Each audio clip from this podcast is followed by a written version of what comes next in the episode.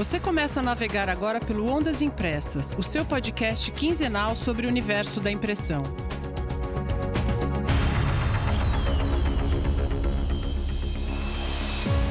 Olé, olé, militantes da impressão. Eu sou Tânia Galuzzi e estou aqui para te acompanhar num mergulho no universo da impressão. Olá, Tânia. Olá, pessoal. Sempre um prazer tê-los aqui. E já, já estou na piscina. Pode vir. Vamos lá. Da, da impressão, do universo da impressão. Né?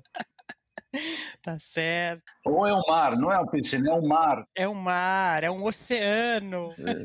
Bom, antes da gente começar o bate-papo sobre o tema de hoje, eu quero muito agradecer a audiência de vocês. Muito obrigada por abrir espaço no seu dia a dia para o Ondas Impressas. É um privilégio poder falar aqui diretamente no teu ouvido. E a gente sabe o quão concorrida é a sua atenção. Os apelos são tantos e você está aqui ouvindo a gente. É uma enorme responsabilidade responsabilidade sabe? Que só cresce à medida que mais gente ouve esse podcast. Valeu mesmo, gente. E se você está aqui é porque gosta mesmo do Ondas. Se é a primeira vez, tenho certeza que você vai gostar. Então, compartilhe o episódio, recomenda naquele grupo fera que você tem. Vamos aumentar essa comunidade de militantes da impressão. E lembrando que o Ondas Impressas também está lá no LinkedIn, no Instagram, onde a gente publica recortes dos programas, notícias do setor e muita coisa legal. Você também pode falar com a gente pelo e-mail ondas impressaspodcast.gmail.com. Mande, mande, fale, pergunte. É isso aí, interaja com a gente, manda sugestão, pode ser pelo LinkedIn, pelo Instagram, pelo e-mail. E tem também a nossa página no Apoia-se, apoia.se barra ondas impressas. A sua contribuição pode ajudar muito a gente a manter esse canal. Bom, recados dados, o assunto de hoje é inteligência artificial. Para quem não sabe, eu adoro jornal, tanto impresso quanto digital, e para fazer uma graça para vocês, eu dei uma busca no acervo da Folha. A primeira referência que eu achei sobre inteligência artificial foi numa edição de 5 de setembro de 1961, numa notícia cuja manchete era técnicos trabalham para que homem e computador sonhem e resolvam problemas juntos. O texto era de um jornalista americano falando sobre o desenvolvimento de uma linguagem natural entre homem e máquina. A certa altura da matéria, ele, ele falava: todos esses desconcertantes progressos na projetada evolução dos computadores eletrônicos foram revelados pela Força Aérea dos Estados Unidos em uma série de informes sobre três anos de estudos no campo de, abre aspas, certas fases da inteligência artificial, fecha aspas. Legal, né? Eu fico pensando que se hoje a gente ainda fica fascinado com a evolução tecnológica, imagina naquela época, né, Hamilton? 1961, cara. Pois é, cara, mas aí, aí já estava aí começando a, o, o Sputnik, tá certo, a subir essas coisas. Que aliás tem menos tecnologia embarcada do que tem nos carros hoje, tá certo? Que é um negócio uhum. maluco ainda e a gente vê o, o, o crescimento desses algoritmos é, é fascinante e assustador, tá certo?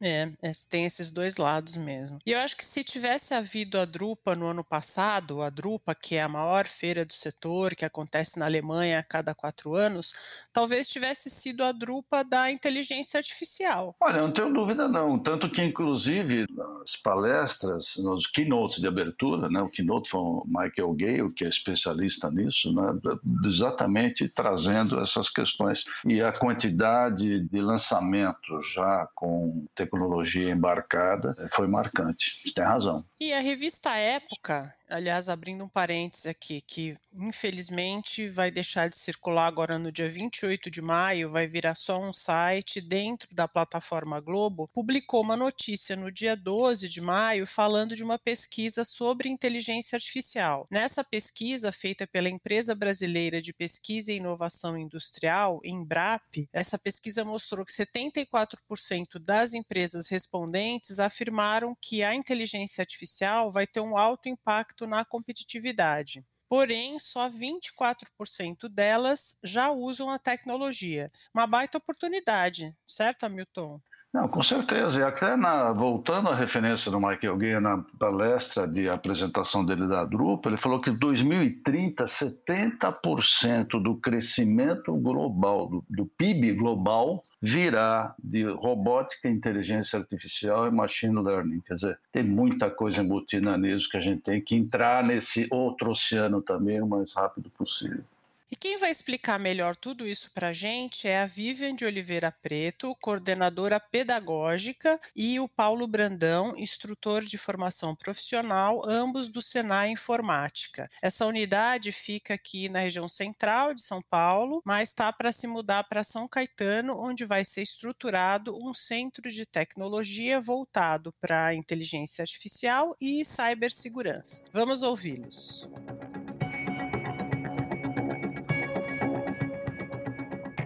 Oi, Vivian. Oi, Paulo. Obrigada por vocês terem aceitado o nosso convite. Olá, obrigado.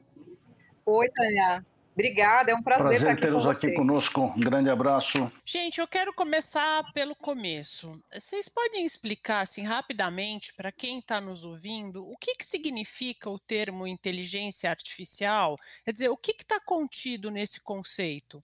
Olha, a inteligência artificial é uma inteligência gerada por software que imita a inteligência humana, porém ela, entrega, ela faz uma entrega de uma forma mais lógica e racional, sem contar muito com as emoções das pessoas, né? Entendi. Você quer complementar, Paulo? Quero sim. Ela pode ser implementada tanto em meios físicos, né, em equipamentos, quanto digitais, né, simulando a capacidade, né, de, de raciocínio, de avaliação, de tomada de decisões, né, resolução de problemas, né, tornando tornando esse elemento inteligente. Eu gosto muito de falar que a inteligência artificial ela é como se fosse um bebê. Tudo que você pode ensinar para um bebê, algo que não tenha nenhum tipo de conhecimento, a inteligência artificial também consegue fazer. Então, eu gosto de assimilar bastante com esse conceito de entender que ela funciona como uma espécie de criança, uma, um bebê. Tem muito a aprender a aplicação da inteligência artificial ela é muito ampla e aqui, claro que a gente vai se concentrar no universo da impressão. E eu acho que mesmo no universo da impressão, essas aplicações elas estão só começando. E aqui nessa, nessa conversa, a gente quer ir além da, da simples automação das máquinas, que de, de simples não tem nada, né? Mas eu não quero falar só de automação. Então, Paulo, você pode contar para a gente quais são as principais áreas dentro do universo da impressão, nas quais a inteligência artificial está mais próxima de ser colocada em prática, quer dizer, da gente ver já no nosso dia a dia? Nós temos bastantes estudos e algumas aplicações voltadas para a gestão de qualidade, então a gente consegue fazer uma validação, tudo aquilo que é visto a olho humano, né, eu consigo fotografar se eu consigo fotografar, eu consigo extrair uma base de dados para poder treinar uma inteligência artificial para seguir aquele comportamento. Né? Então, consigo fazer uma gestão de qualidade, eu consigo fazer uma identificação de falhas em maquinário. Né? Então, se eu, eu, eu sei que determinada peça ela começa a se deteriorar ela começa a assumir uma forma dizendo que vai ter um certo problema, né? E a gente, como ser humano, consegue perceber isso a olho nu. Eu consigo treinar uma IA para identificar possíveis falhas, possíveis quebras de máquina, né? tendo uma câmera vinculada a uma inteligência artificial, por exemplo. Tudo isso voltado para a questão de aumento de produtividade. Se eu, se eu tenho uma máquina que ela não fica parada, eu consigo ter um aumento de produtividade. Se eu consigo ter um controle de gestão de qualidade de impressão, eu consigo tornar isso um pouco mais rápido. Eu talvez não dispensaria a mão de obra de uma hora para outra, mas eu tornaria muito mais otimizado o processo de avaliação do operador. Entendi. Então, pelo que você está me falando, a fonte aí são os dados. Então, a base de dados é a coisa mais importante, aí é o núcleo, é o centro. Sim. A partir dessa base de dados, a gente falando de uma forma visual, eu, eu tenho uma base de dados sonora também. Se de repente uma máquina apresenta um determinado barulho, consigo perceber isso e, e deixar é, um sensor ali capturando essas informações e mandando né, para a inteligência artificial, ela consegue passar essas informações em tempo real, né, através da nuvem, para o meu gestor e ele consegue ver isso. Até a própria inteligência artificial tomar algumas atitudes por conta própria. Né? Mas algumas coisas mais complexas serem passadas por um gestor em tempo real, em tempo hábil, antes de acontecer o determinado problema. O Paulo, a gente está vendo da, das novas tecnologias gráficas, a evolução das tecnologias, dos equipamentos, e vários deles já vêm com, digamos, programações de, de inteligência artificial colocadas em processo, outra coisa são workflows, já começam a trabalhar, já existe até uma programação de inteligência artificial onde você pode interagir e trabalhar dentro desse processo, programar e, e avançando isso para pré-impressão e até mais. Né?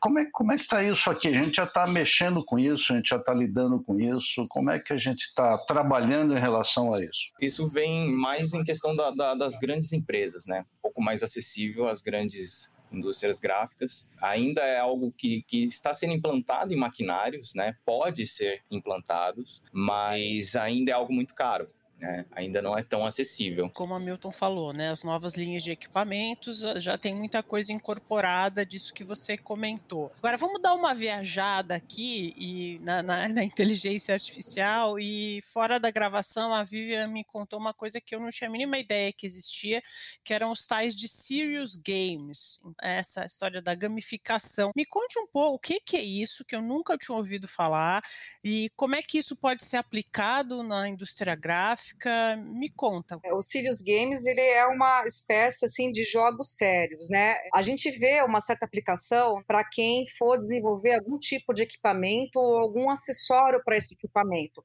Porque você consegue, né, através da IA, fazer algo talvez parecido com o que o Milton falou, de conseguir verificar se vale a pena estar fazendo é, uma nova inovação numa máquina ou está lançando essa inovação em que tipo de mercado. Você consegue é, coletar primeiro esses dados desse mercado e, em cima dos dados desse mercado, verificar o gap que esse mercado tem e a partir daí fazer o desenvolvimento de uma peça que vai de repente automatizar mais uma máquina ou uma máquina inteira. E você consegue testar se o usuário vai conseguir utilizar aquela máquina de uma da forma adequada. Então, por exemplo, o que, que a gente vê hoje, né, no Brasil? Existem processos que são lindos, super automatizados, máquinas maravilhosas, mas na hora que chega na, na ponta da gráfica, o operador não consegue usar. A máquina tem mil recursos e o operador vai usar três. Todo aquele investimento que foi feito para para poder é, minimizar um processo ou perdas de um processo, acaba dando prejuízo para a gráfica. Então, o que, que uma empresa que fornece equipamentos gráficos ela pode fazer para poder ajudar a gráfica a produzir melhor? Ela pode fazer esse teste com alguns clientes que ela tenha antes de desenvolver esse software e antes de desenvolver esse equipamento, para ver se o usuário final será capaz de usar isso de uma forma mais adequada e se realmente todos aqueles recursos pelos quais né, o cliente está pagando, se eles são realmente necessários e se o usuário vai conseguir utilizar. Mas deixa eu te interromper, mas ele funciona assim como se fosse um game mesmo? Então é, você tá lá na tela e você tá jogando. Jo como se você estivesse jogando e você tá operando a máquina como se você estivesse num jogo. É isso? Isso. E vai pontuando, então, por exemplo, vamos supor que a máquina vai tem um pontuando, não acredito. Vai pontuando e faz até uma escala é, para saber de dentro daqueles operadores quem que foi melhor. E aí você consegue pegar esses dados do melhor operador e definir por que que esse operador é melhor. Por exemplo, vamos supor que tem que a, né, vamos falar de uma máquina é, offset que de repente tem um sistema mais automatizado de controle de tinta, por exemplo, né? Eu consigo simular se o meu impressor vai conseguir é, lidar com esse sistema que está dentro dessa máquina. Se ele vai conseguir apertar o botão X e entender que aquele botão X vai mexer com a rolaria de tal forma, ou mexer com, né, com a, a entidade da maneira Y, né? Então a gente vai conseguir entender através desse, desses jogos, essa simulação, antes de eu colocar isso em mercado, né, se existe viabilidade técnica para o meu usuário. Eu acho que é aí que existe um grande problema com esses equipamentos que são super high-tech, porque a nossa formação de mão de obra, principalmente para é, impressor, chão de fábrica, ela não é high-tech. Então, se o, o fabricante de equipamento conseguir fazer esse teste com os clientes e ver qual é o tipo de operador que tem lá, ele vai conseguir fazer uma venda mais assertiva e a gráfica vai ficar menos infeliz com o equipamento que ela comprou. Quer dizer, isso pode ser aplicado tanto no, no momento em que o fabricante de equipamento, ou o que quer que seja de um sistema, esteja desenvolvendo esse sistema, quanto quando ele já tem esse sistema e ele oferece isso ao mercado, ele fazer uma análise do cliente, né? E o cliente isso. fazer uma análise do equipamento antes de utilizar. Exatamente. Vai despender um custo é, menor para o fabricante, né, de ele conseguir fazer essa análise, dele conseguir perceber o usuário que ele tem e se vale a pena estar tá lançando aquela automação ou não. Por isso que eu falei para você que às vezes tem automações que não valem a pena, porque a tecnologia ela tem que atender o usuário. A gente tem uma máxima em TI, você não é usuário. Então você tem que entender o seu usuário e o Serious Games ele dá essa alternativa e gera um banco de dados muito rico para você conseguir saber se aquele software que você está fazendo ele vale a pena ou não, ou se aquela peça que você está criando, né, uma engrenagem ou algo que vai tornar a máquina mais rápida, se realmente, na hora que ela estiver na mão do usuário, se isso se essa alternativa ela realmente é viável ou não. Quer dizer, para o dono, dono da gráfica, Sirius Games, não vai ele pensar que o operador vai jogar o early bird no, no controle da máquina. Vocês sabem se isso já está sendo aplicado aqui no Brasil ou se já está sendo aplicado em outros países? Ou se não está sendo aplicado na indústria gráfica, se está sendo aplicado em outras indústrias? Você tem essas informações? É, o que a gente tem uma certa noção é com relação a carros autônomos, né? Que está havendo uma, uma grande pesquisa a respeito né, de carros autônomos, e essas pesquisas elas são feitas através de Sirius Games, né? Então, assim, primeiro você joga para saber essas as variáveis, né, que vão estar no processo, para depois você construir esses equipamentos e colocar no play, né, para ver se eles realmente o que foi colocado na máquina funciona ou não e fazer esses pequenos ajustes, tá? Então, na produção de carros autônomos, a gente vê que isso já é uma realidade. Existe uma indústria também é, automobilística muito grande, né, que tem filial aqui no Brasil, que utiliza né, de Sirius Games para você verificar se aquele veículo que vai transportar, sei lá, areia para o Maranhão, por exemplo, dentro das condições climáticas das nossas estradas, né? Como que essas peças têm que ser desenhadas, né, levando em conta o vento, levando em conta a estrada que não é boa, para ver quanto que é o gasto de gasolina, né, que esse caminhão vai ter, entendeu? Então tudo isso é simulado dentro de um jogo antes de ir para a produção. É, como você está falando, é um processo, já é de hoje, mas é um processo voltado ao futuro, evidentemente, que vai ser o futuro, né? Eu estava vendo esses dias uma das palestras da Drupa, lá do Michael Gale, que deu uma palestra de abertura, uma palestra final sobre aplicação de inteligência artificial, ele tem um livro, né, Digital é, disponibilizado, comecei a ouvir um pouco, é um negócio muito maluco no sentido da utilização da inteligência artificial e machine learning, etc. Aí entra por a parte do áudio, né? inteligência artificial de áudio, inteligência artificial é, visual, de, é, visual né? No sentido, e ele relacionou a área de embalagens para ver a reação do consumidor, para ver todas recolher as informações possíveis sobre utilização da embalagem, abertura, etc. E no, na questão do áudio, a, a questão da linguagem e tudo mais. É, como vocês estão lidando com isso dentro do Senai, voltado à indústria, com essas perspectivas, e já que vocês também estão lidando com, com inteligência artificial? Por enquanto, dentro do Senai, tem vindo mais para a gente de demanda, são de controles de processo relacionados à segurança do trabalho. Então, por exemplo, eu tenho, na verdade, numa grande indústria é, gráfica, por exemplo, ou qualquer indústria, é, de controlar é, o uso do EPI dos colaboradores em determinados tipos de equipamento, né, e saber qual é o comportamento desses colaboradores e por que, que os acidentes acontecem. No Senai, por enquanto, a gente tem prestado esse tipo de serviço para a indústria. Mas falando de indústria visual, né, praticamente dita, um exemplo que a gente tem aqui no Brasil, muito interessante com relação ao uso, né, é, dessa questão do mercado é o Maurício de Souza. Ele sempre teve muito amparado na parte impressa, né, na impressão e houve uma queda aí nos últimos anos de venda, né, desse material impresso, e eles fizeram um grande estudo, né, utilizando redes é, sociais, utilizando as novas mídias, né, tanto é, como o YouTube, quanto Mônica Toys, quanto é, Mônica Jovem, né, eles fizeram uma série de, de, de, lançaram uma série de produtos e eles contrataram uma startup, né, de inteligência artificial para poder analisar o comportamento do consumidor com relação a esses produtos e conseguiram fazer essa análise, é, é, tiveram relatórios assim incríveis, o que aumentou a quantidade de venda de gibis impressos durante a pandemia. Olha que legal. Como é que é? é Não, mas peraí, mas peraí. peraí. Vamos falar disso melhor. Vamos Você está juntando inteligência artificial e o impresso diretamente. A gente já É, pulou legal. produção e já chegou lá no consumidor final. Me conta, é, eles analisar, eles conseguiam analisar o comportamento do do consumidor? consumidor. É. O, o segredo da inteligência artificial, na verdade, são os dados, gente. Porque, assim, é todo o trabalho que é operacional, o Paulo me falou isso hoje, vou roubar sua fala, Paulo. Um bem. trabalho que exige atenção e que é estritamente operacional e muito técnico tem a tendência sim de ser substituído pela inteligência artificial, tá? Porque o robô ele faz muito mais lógico e muito mais rápido do que a gente, tá? Uhum. Aonde é, estará o trabalho do ser humano daqui a um tempo?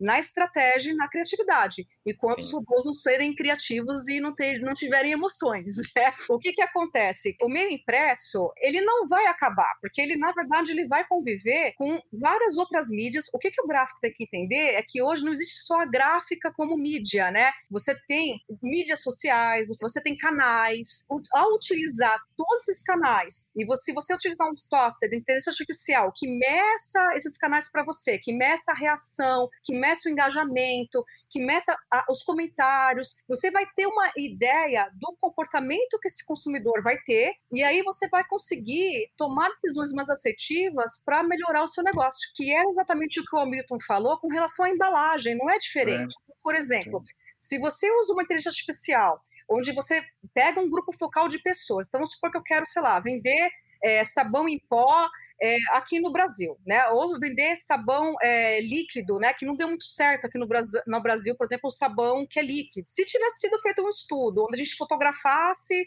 as pessoas que são usuárias desse tipo de sabão para saber como que elas agem, né? E a inteligência artificial conseguir fazer essa análise do comportamento desse consumidor, as empresas teriam noção de que não daria para ter naquele momento investido no sabão líquido, porque o usuário não estava preparado para usar isso, né? Então, a inteligência artificial, na verdade, ela vem como uma forma de você analisar o comportamento da pessoa e empresas muito inteligentes, como, por exemplo, o Maurício de Souza, já estão fazendo uso disso, porque ao analisar o comportamento e você ter esses relatórios e tem uma é assim, é uma, um cruzamento desses dados que para o ser humano fazer isso ele demoraria muito tempo, né? E um robô consegue fazer isso muito rápido e muito assertivo e te entregar. Olha, por exemplo, o Mônica Toys dá mais certo, por exemplo, na Rússia do que aqui no Brasil. Então eles estão investindo na Rússia, entendeu? Entendi, entendi. Agora, Paulo, eu queria que você complementasse, entendi essa parte da análise dos dados, mas o que eu não entendi, não sei se vocês têm essa informação, e aí, Paulo, se você tiver e puder compartilhar com a gente, como é que eles coletaram essas informações? Que- é, como é que eles, então, como é que eles coletaram a informação do comportamento da criança na leitura do gibi e aí ele, como é que eles fizeram para aumentar as vendas a partir desses dados? Vocês têm essas informações? Tenho sim. Na verdade, existem já ferramentas que talvez vocês já tenham utilizado, como Netflix Spotify, por exemplo, que a gente tem conteúdo personalizado. Então, quando a gente faz a assinatura de um serviço desse, ele vai perguntar o que, que você costuma ouvir, o que, que você costuma assistir, quais são os seus interesses. Então, a primeira pergunta que ele faz, a partir do momento que você fornece essa informação mínima, né? Então, eu gosto de filmes de comédia, eu gosto de filmes de ação. Então, ela começa a te recomendar filmes ou séries a respeito daquilo. Quem faz isso? É uma inteligência artificial. São, são os algoritmos de inteligência artificial que vão recomendar filmes desse mesmo gênero. A mesma, a mesma coisa aconteceu nesse caso da Turma da Mônica. Então, através de ferramentas de... eh, Eles têm de vídeos de YouTube, eles têm informações de vendas de quadrinho, eles têm informações demográficas, então eles sabem quais quadrinhos vendem para qual público, então eles começam a ser mais assertivos nas suas decisões de acordo com esse conteúdo personalizado. Então, um dos ramos de atuação da inteligência artificial é com relação ao conteúdo personalizado, que está diretamente ligado à publicidade. Torna-se muito mais assertivo aonde investir. Né? Em que público, em que localização, qual que é a mídia, se é impressa, se é digital. Então, essa, esse conteúdo personalizado que a, as IAs trazem acaba ajudando nesse engajamento monstruoso, que nem foi nesse caso. É, é, muito legal, né? Porque hoje já na prospecção de clientes, na utilização de marketing digital, etc., já tem várias ferramentas também ligadas a isso, né? Inteligência artificial, que vão te dando mais foco, né? Para mercados-alvo, etc., etc., que é uma coisa, é uma coisa muito legal. Que as gráficas ainda tem que aprender muito sobre isso. Sim, uma coisa bacana também para a área gráfica, né? É ela conseguir, às vezes, fazer um controle do próprio cliente que ela tem, desde que o cliente né, aceite fornecer os dados, né? Então, por exemplo, vamos supor que eu sou uma gráfica, que eu tenho uma série de clientes. Eu posso estar criando, inclusive, um IA que consiga é, detectar o comportamento do meu cliente. Sei lá, um exemplo que numa determinada época do ano, ele compra um determinado serviço comigo e de repente eu posso, através desse comportamento desse meu cliente, perceber outros serviços que eu posso estar oferecendo que eu ainda não ofereço. Então, para a área de vendas, né, essa coleta de dados, de você conseguir é, identificar novos produtos que você pode estar ofertando para os próprios clientes que você tem, a IA faz um trabalho fantástico. Quer dizer, uma geração de serviço adicional que a gráfica pode construir, tá certo, para oferecer para o cliente, desde que esteja integrado com ele e criar todo um, toda uma forma e um novo campo de atuação, né? Muito legal. Exatamente. Para gráficas que fazem é, impressos de segurança. Então, por exemplo, vamos supor que eu tenho uma gráfica que faça a impressão do, de provas do Enem ou que faça algo que não possa vazar de jeito nenhum. Então, existem sistemas né, que podem ser desenvolvidos né, de IA onde eu consigo, né? O Paulo até comentou isso comigo de manhã, cortar o sinal do telefone das pessoas, entendeu? Para que isso não possa ser, a informação não possa vazar daquele lugar. Eu posso, na verdade, estar tá fazendo um reconhecimento se a pessoa está com algum dispositivo eletrônico ou não, ao adentrar naquele ambiente. Eu posso fazer reconhecimento facial para só adentrar naquele ambiente, que é um ambiente de segurança, de um impresso é, de segurança, onde qualquer pessoa é, não consiga entrar. E posso, em tempos de Covid, estar tá monitorando a temperatura de toda e qualquer pessoa que entra dentro da minha empresa para poder garantir a segurança é, de saúde dos meus funcionários, né?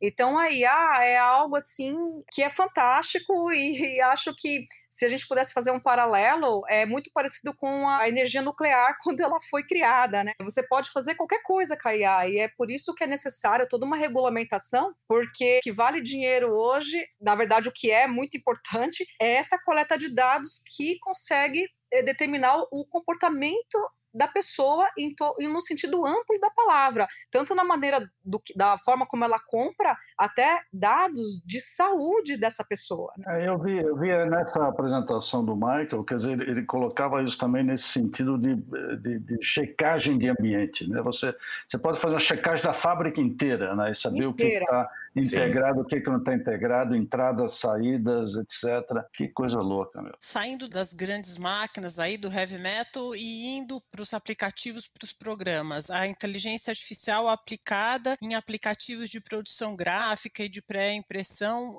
que facilitem, agilizem a vida de designers e operadores. Isso já está acontecendo, Paulo, Vivian? Já, já está acontecendo. Em 2018 foi lançado uma ferramenta no próprio é, Photoshop da Adobe, que foi a ferramenta seleção de conteúdo, onde eu conseguia, por exemplo, se eu tivesse um lago com um patinho, quisesse retirar esse patinho de uma maneira mais rápido, eu selecionava rapidamente em volta, retirava esse patinho é, utilizando esse recurso. Ele identificava o que, que ela entenderia que estaria ali naquele lugar, no lugar do pato, né, a água, e faria aquela imagem se recompor, né, com esse elemento, tirando o, o, o patinho. Né, isso está desde 2018. No ano passado teve seleção de assunto, né, que era uma ferramenta que se tivesse, por exemplo, um surfista no, no mar e quisesse selecionar somente o surfista, assim, ter que ficar ponto a ponto ali selecionando, ela entendia para mim que aquele é, surfista era o assunto da minha imagem. Então eu conseguia fazer essa seleção. E aí outras ferramentas vieram surgindo, né? Google, por exemplo, Google tem uma ferramenta recente chamada AutoDraw, do qual eu desenho um círculo né, totalmente desconexo, ele entende para mim que eu estou tentando desenhar um círculo e, e, você consegue tornar um pouco mais produtivo algumas, alguns rascunhos, né? Tem outras ferramentas também que são fantásticas, né? Vindas da, de ferramentas pagas, como Adobe, como os filtros neurais. Eu estava até discutindo com a Vivian agora há pouco. A gente tem umas ferramentas de ajuste de cores, né? E trocas de direção na iluminação. Ela entende de onde a iluminação está vindo, eu posso trocar a direção da iluminação. Eu consigo colorir uma foto em preto e branco, por exemplo, né? Que era uma, um estudo que a gente fazia, né? Na, na faculdade, por exemplo, que era a recoloração de, de fotos. Eu consigo fazer isso através de uma IA hoje, é através de informações, através de dados alimentados já existem essas ferramentas. Ou, por exemplo, criar um sorriso. Imagina que você tirou uma foto lá com 10 pessoas e apenas 9 estão sorrindo. Né? Então eu consigo, através de um filtro neural, criar um sorriso nessa, nessa pessoa que ficou faltando. Mas isso são coisas que já eram feitas, né? Mas eram muito mais trabalhosas e com a inteligência sim. artificial isso virou a distância de um clique, é isso? Sim, sim, sim. E lembrando, né? Eram, algo, é, é, eram soluções que eram quase que mecânicas né? Uma colorização em preto e branco tem pouco de criatividade ali, vamos dizer assim. Né? Então é mais lógico, ah, vou pintar essa melancia de verde, né? Por exemplo. Tudo aquilo que for mais mecânico poderá, num futuro talvez não muito distante, ser substituído por uma inteligência artificial. Restando, o que, que vai restar? A própria inteligência humana, né? a inteligência emocional, por exemplo, e a criatividade. Isso aí, ainda bem que ela não tem consciência, né? como diz o Yuval Harari, né? no 21 lições do século XX. Ela é inteligente, mas ela não tem... Inteligência não quer dizer consciência, né? ainda. Inclusive o Paulo deu um exemplo bem complicado, né, Paulo? Vou até assim que dá, pegar o gancho é, de uma inteligência artificial que foi utilizada na área médica, né, para poder conversar com o paciente, né, Paulo? E essa inteligência Isso. artificial ela teve que ser desligada porque é, a pessoa estava num sofrimento muito grande, né, tinha uma doença muito grave e a inteligência aconselhou essa pessoa ao suicídio né? Por quê? Porque ela não tem emoção, né? A decisão é, é, é lógica. Então, assim, São vários dilemas, né? Eu acho que a gente vai discutir isso cada vez mais. Agora, a gente falando das pequenas gráficas, né? a inteligência artificial, ela hoje ela está acessível, é, quer dizer, tem ferramentas que podem ajudar a pequena gráfica sem grandes investimentos?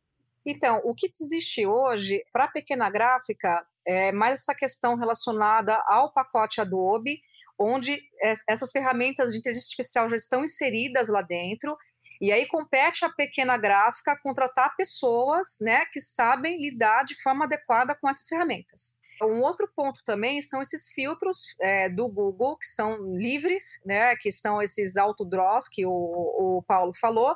Então, por exemplo, eu tenho uma gráfica que ela é digital e de comunicação visual. E às vezes aquela sinalização vai ser feita ali mesmo, né, pelo próprio operador do equipamento. Então, com um filtro desse, o próprio cliente já consegue automaticamente, num rascunho muito simples, desenhar o que ele quer é, o arquivo ele sai em PNG, ele não sai um arquivo em alta resolução, mas aí o, o gráfico consegue tomar menos tempo de briefing, né? Porque o cliente já meio que consegue transpor para né, o digital a, a, a ideia e ele consegue otimizar o tempo dele para poder fazer aquela sinalização e aprovar isso mais rápido com o cliente, tá?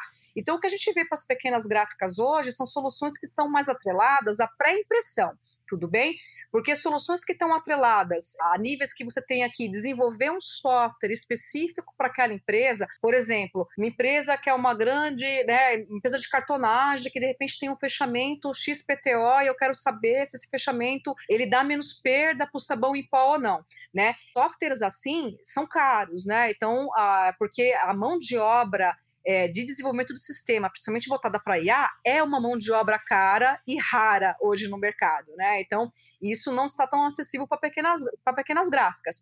Mas os softwares de tratamento de imagem, os softwares de ilustração, principalmente voltados aí para o pacote Adobe, até softwares livres, como esse próprio do Google, são softwares, né? Que com um pouquinho de curiosidade, aquele funcionário assim que é mais fuçadinho, né, em TI, ele vai conseguir sim otimizar muito o tempo da gráfica. Então, uma sinalização que ele levaria uma manhã para fazer, com essa ajuda, né, e entendendo essas ferramentas, ele consegue fazer em uma hora. Só para complementar, tem uma outra ferramenta também que eu mostrei para Vivi há algumas semanas atrás. Ela é uma ferramenta com um limite gratuito, né? É uma ferramenta online da qual eu consigo jogar uma imagem em baixa resolução, né? E essa é, e essa imagem, ela, além de eu conseguir praticamente dobrar a resolução, né, em quantidade de pixels ali e DPIs, eu consigo complementar aqueles espaços em pixel, né? Então ela entende, ela reconstrói o rosto, tudo aquilo que está faltando de uma forma nítida, né? Com uma Gente, resolução altíssima. Que ferramenta é essa, é Paulo? Monstruoso. Diga para nós. É o Let's Enhance.io. Gente, não entendi né? nada. Pode falar devagarinho que eu não entendi nada. Tô anotando. Vamos, como é que era? Soletre. L-E-P-S-E-N-H-A-N-C-E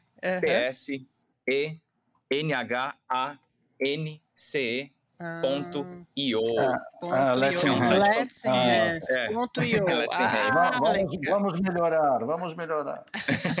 Nossa, já, já vou, já vou olhar, gente. Sim, ele tem, ele, ele tem dois créditos gratuitos. Então, para resolver um problema rápido ali, às vezes um cliente trouxe uma imagem em baixa resolução, quero conseguir ajustar isso de uma forma rápida, vai me atender. Né? Só que se eu uso constantemente, vocês vão perceber que o preço não é tão tão acessível assim. Por exemplo, para 100 créditos ali, sei lá, 9, 9 dólares mensais. Né? Então, por ter uma IA embutido, o preço se eleva também, mesmo sendo uma ferramenta digital. Uhum. Ah, mas para muita gente vai valer a pena. Agora, gente, para fechar, eu queria falar com vocês de formação de mão de obra. No início do programa, a gente falou sobre uma pesquisa da Embrap, falando sobre inteligência artificial. Para eles, a capacitação dos funcionários é algo muito importante. Né? Como é que é? Vocês têm visto isso na prática? Como é que é a procura pelos cursos de vocês nessa área? Conte um pouquinho aí sobre a atuação de vocês. A gente oferta aqui no Senai três cursos, né? O curso de multimídia, ele é mais voltado para esse estudo do usuário, né? É para poder você criar é, softwares, aplicativos que o usuário consiga entender e consiga decodificar. A gente tem o curso de desenvolvimento de sistemas, que na verdade está formando aí um desenvolvedor full stack, uma pessoa que vai trabalhar tanto com a parte de front, como o Milton falou, com aquela parte HTML, CSS, JavaScript, né? E também a parte de back, né? É, que é o que está por trás desse software, como que esse banco de dados é, é alimenta né, esse front que a, é, a gente está enxergando. E a gente tem também o curso aqui de redes de computadores, que ele é voltado, na verdade, para nuvem. Então, assim, é, a gente tá, faz toda a parte de infraestrutura física, mas também faz a parte de, é, de automação dessa nuvem, segurança dessa nuvem, projeção dessa nuvem para a empresa. Então, são os três cursos que nós temos aqui. Mas a gente está nós estamos nos mudando, né? Provavelmente a gente está indo aí para São Caetano em breve, e lá a gente vai expandir é, essa área tecnológica do Senai em duas grandes frentes, né? A inteligência artificial e a parte de cibersegurança. No que tange a prestação de serviço para a indústria, a gente já faz aqui prestação de serviço, tá? Na área de IA e na parte de cyber, dentro aqui dessa escola. A gente tem um núcleo de desenvolvimento aqui, né? Que já trabalha com isso e já presta serviço para a indústria. Que é, o, que é o Senai de Informática, Isso, né, no centro. Exatamente. E esse trabalho que a gente faz aqui, ele é um trabalho que é feito em rede. Nós somos profissionais de TI. Só que para você poder alimentar é, um software de uma determinada indústria, você precisa de informações técnicas que são relacionadas a outra área. Então, vamos supor que eu preciso fazer é, um software que vai, de repente, automatizar é, a área gráfica, ou a área mecânica, ou a área própria de saúde, né? Dentro desse momento de pandemia que a gente tem. Então a gente faz esse trabalho em conjunto, né? Esse trabalho em rede. A gente entende que o Senai é um só, Senai São Paulo, e as escolas, de acordo com o escopo do projeto, parte desse projeto vai estar com a escola X, vai estar com a escola Y, e com a gente vai estar realmente a parte de desenvolvimento de software especificamente, né? Então, o trabalho no Senai hoje, ele é o que a gente fala que é um trabalho em rede que na verdade não é muito diferente da tendência mundial. Hoje, toda e qualquer empresa tem que trabalhar em rede até dentro dela mesma. E para poder trabalhar em rede, ela tem que ter três profissionais que eu considero muito estratégicos: um profissional de comunicação e mídia para poder fazer essa questão de análise de mercado, um profissional que entenda da parte de desenvolvimento e um profissional que entenda da parte de infraestrutura de comunicação de redes, né? Toda e qualquer empresa tem que ter esses três profissionais, porque são eles que vão gerenciar a, a inteligência do negócio da empresa, independente se é gráfica, independente se é mecânica, independente se é área de saúde. Eu tive muito contato com o Cimatec, né, pela consultoria, o Cimatec lá em Salvador, que é do Senai, é um local só, com diferentes conhecimentos, etc., onde eles trabalham esse conhecimento de forma transversal. E isso sempre foi um problema aqui de São Paulo. Então significa que isso mudou. Então São Paulo também está trabalhando em rede integrada. Sim, São Paulo hoje trabalha de, de, em rede integrada Então a gente tem que utilizar toda essa força para poder atender a indústria de uma forma cooperativa e integrada. Os cursos de vocês, eh, eles são bastante procurados? Olha, eles são muito procurados, principalmente os cursos é, voltados para desenvolvimento de sistemas. Eu já tive processos seletivos aqui para cursos técnicos, onde eu tive é, uma relação de 10 candidatos a, por vaga tá? É, e por que, que é, é, tão concorrido e tão procurado? Porque é uma área que dá uma ascensão social muito grande para aquele jovem que tem uma vulnerabilidade socioeconômica. É uma área que rapidamente o aluno vai estar tá, no primeiro semestre já podendo estagiar, trabalhando com o projeto e ganhar o dinheirinho dele, né? E prestando serviço com alto valor agregado, porque é um serviço de tecnologia que toda e qualquer empresa precisa. Então, hoje a gente está com essas áreas, né? E pretendemos expandir para a área de games, para poder atuar mais fortemente na área de serious games, porque a gente percebe que essa é uma tendência forte aqui no Brasil. E estaremos também entrando, mas aí mais a nível de faculdade e pós-graduação, porque são áreas que exigem conhecimento técnico mais aprofundado com relação à IA e a parte de cibersegurança. Agora vamos só antes de fechar, vamos só dar um servição, então, rapidinho. Esses três cursos, eles são de quanto tempo? Qual a duração desses três cursos? E para você candidatar, você tem que já ter se formado no, no, no fundamental? Como é que é isso? Se o aluno fosse candidatar ao período diurno, ele tem que estar com o primeiro ano do ensino médio completo. Se ele fosse candidatar ao período noturno, ele tem que ter o ensino médio completo. E são cursos o quê? De dois, três anos, um ano? Quantos são tem? cursos de um ano e meio de duração, que a gente, os cursos técnicos são de um ano e meio de duração, mas também eh, a gente também tem informações mais rápidas, né? Até porque a área de TI é uma área muito volátil e uma área que muda muito o tempo todo, que são qualificações profissionais e cursos de especialização. Então, por exemplo, aqui a gente ensina um aluno a ser um full stack, mas vamos supor que ele precisa, né, aprender, né, ele vai para a indústria e de repente precisa aprender uma linguagem muito específica como Python, por exemplo, né? Aí ele vai, né, pode procurar essa formação, que é uma formação mais rápida, por exemplo, de 40 horas. Na verdade, existe toda uma tendência do mercado de TI para que as formações sejam cada vez mais eficientes e mais rápidas, porque é, a gente tem que entender que os jovens hoje eles já estão informatizados, né? Então é, a gente consegue passar isso de uma forma mais assertiva para eles. Muito legal. Ótimo, adorei as informações. Hamilton, você quer completar com alguma coisa? Tem mais alguma pergunta? Agradecer, mandar um abração para vocês, é que é um trabalho fantástico. Legal de ver essa integração transversal do Senai aqui em São Paulo, isso é fundamental. E, gente, para frente, porque os algoritmos não nos permitem olhar para trás, vamos para frente. tá certo. Obrigada, gente. Obrigada, Vivian. Obrigada, Paulo. Obrigada, gente. É um prazer estar aqui. aqui. É quase como se eu estivesse realizando um sonho de aluna, né? Porque eu via quando eu tinha 14 anos, né? Muito tempo atrás. O estímulo informativo, que, né, tecnológico, que vocês passavam para o aluno e ver isso evoluindo, né, para um podcast, né, que tem uma escalabilidade muito bacana é, e fazer parte disso é muito gratificante para mim. Bacana. Obrigada, Vivian. Obrigada, Paulo. Obrigado, obrigado, Tânia. Obrigado, Hamilton. Obrigado pelo convite poder contribuir aí um pouco de conhecimento, né, para essa área que às vezes parece que é tão assustadora e, às vezes é. E ela é.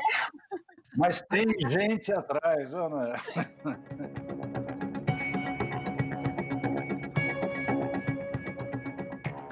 Impressão final. Antes das notícias, as nossas dicas. Hoje, ao invés de música, eu vou indicar um podcast, o Caso Evandro, que conta a história do desaparecimento do menino Evandro em 1992 no litoral do Paraná. Eu escolhi esse podcast porque ele é muito interessante, bem produzido e com um incrível trabalho de pesquisa do jornalista Ivan Mizanzuki. E também porque esse podcast mostra justamente a força que os podcasts vem ganhando.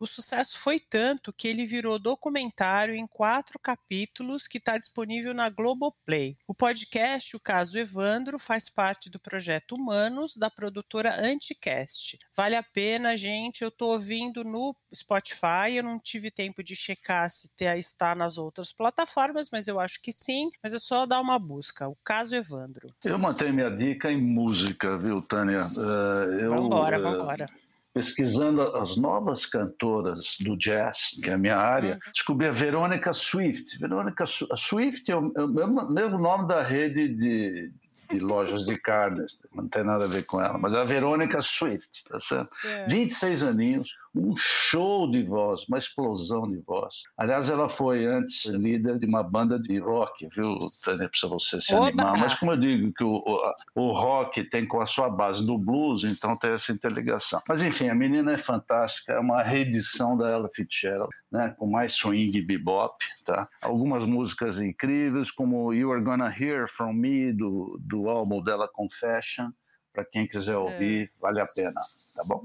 Legal, eu vou conferir. Aliás, a dica que você deu no episódio passado, Estados Unidos contra Billie Holiday, eu assisti no final de semana seguinte que a gente gravou e achei incrível. Vale ainda aquela dica. Bom, vamos lá. Agora as notícias, gente. Já estão abertas as inscrições para o terceiro prêmio literário a Feigraf 2021, categoria Poesia. A Feigraf é a entidade que reúne os agentes e fornecedores de equipamentos para a indústria gráfica. Podem participar brasileiros maiores de 16 anos e quem quiser participar deve escrever uma poesia de sua autoria e um trabalho inédito. Os vencedores terão sua poesia publicada na antologia do prêmio. Mais informações e inscrições pelo site da editora Escortece, www.escortece, que é S C O R T C C I, www.escortece.com.br. Essas iniciativas são sempre muito legais, o suporte que a Escortece dá para isso, é fantástico.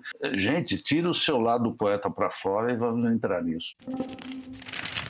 A IBEMA está trabalhando junto com a startup Green Mine no que eles chamam de logística reversa inteligente. A Green Mine montou uma estrutura na qual a coleta é feita por 24 funcionários da startup, entre ex-cooperados ou ex-catadores. E eles fazem a coleta em 720 bares, restaurantes e condomínios da cidade de São Paulo. Esses pontos de coleta recebem o serviço da Green Mine sem custo. Quem financia o sistema são justamente empresas como a IBEMA. A equipe roda a cidade em triciclos e conta com um aplicativo de roteirização. Com isso, a IBEMA está levando de volta para sua unidade de Embu das Artes o papelão usado, reinserindo o material na sua cadeia produtiva.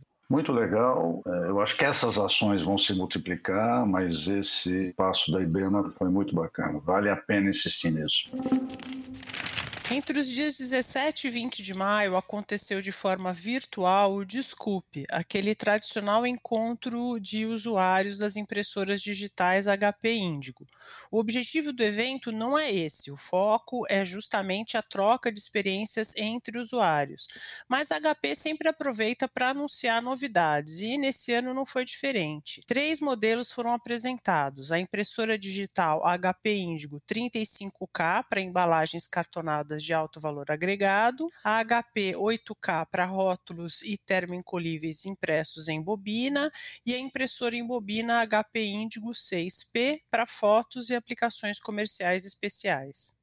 Bom, o Desculpe sempre foi um ponto central desses eventos de usuários. Acho que ele foi um, dos que mais se destaca. E ele é um mood, um humor sensacional. E nesses encontros, além de vários fornecedores ligados ao HP também se apresentam, o HP sempre procura mostrar novidades e a evolução dos equipamentos. Esses que eles lançaram agora, a evolução dos equipamentos que eles estão lançando desde o ano passado na Drupa. Enfim, e o, o evento como um todo extremamente interessante, muito legal. E para fechar, eu quero mandar um grande beijo para Cristine Samorini, da Grafitusa, e para Lorena Depisol, da Engral, respectivamente presidente e vice-presidente do Sindicato das Indústrias Gráficas do Espírito Santo. A Cristine vai assumir a vice-presidência da região Sudeste na nova gestão da Bigraf Nacional, a Bigraf, que é a Associação Brasileira da Indústria Gráfica, e a Lorena será uma das diretoras plenárias. Muito bom ver a ascensão de vocês. Grande beijo. Sensacional. As duas não só já estiveram aqui com a gente, tem contato com elas já de um bom tempo e são fantásticas. E, e muito legal, né? A ascensão feminina dentro de uma área que sempre foi muito masculina. Isso só traz benefícios. Muito legal. Parabéns. É verdade. E eu espero ver o tempo em que isso não seja mais notícia, sabe? Que o fato de você ter mais mulheres seja algo comum. Como é um homem assumir, seja uma mulher assumir. Eu acho que vai acontecer, espero ver. E, e, não, isso é verdade. Nas associações que a gente tem que entregar para elas e dizer, olha, desculpe pelos estragos, tá certo? Bom, gente, acabou, gente boa. Dia 9 de junho tem mais. É isso aí, pessoal. Um grande abraço a todos. Estejam com a gente e cuidem-se. Cuidem-se. A pandemia, infelizmente, não acabou. Usem máscara. Grande beijo.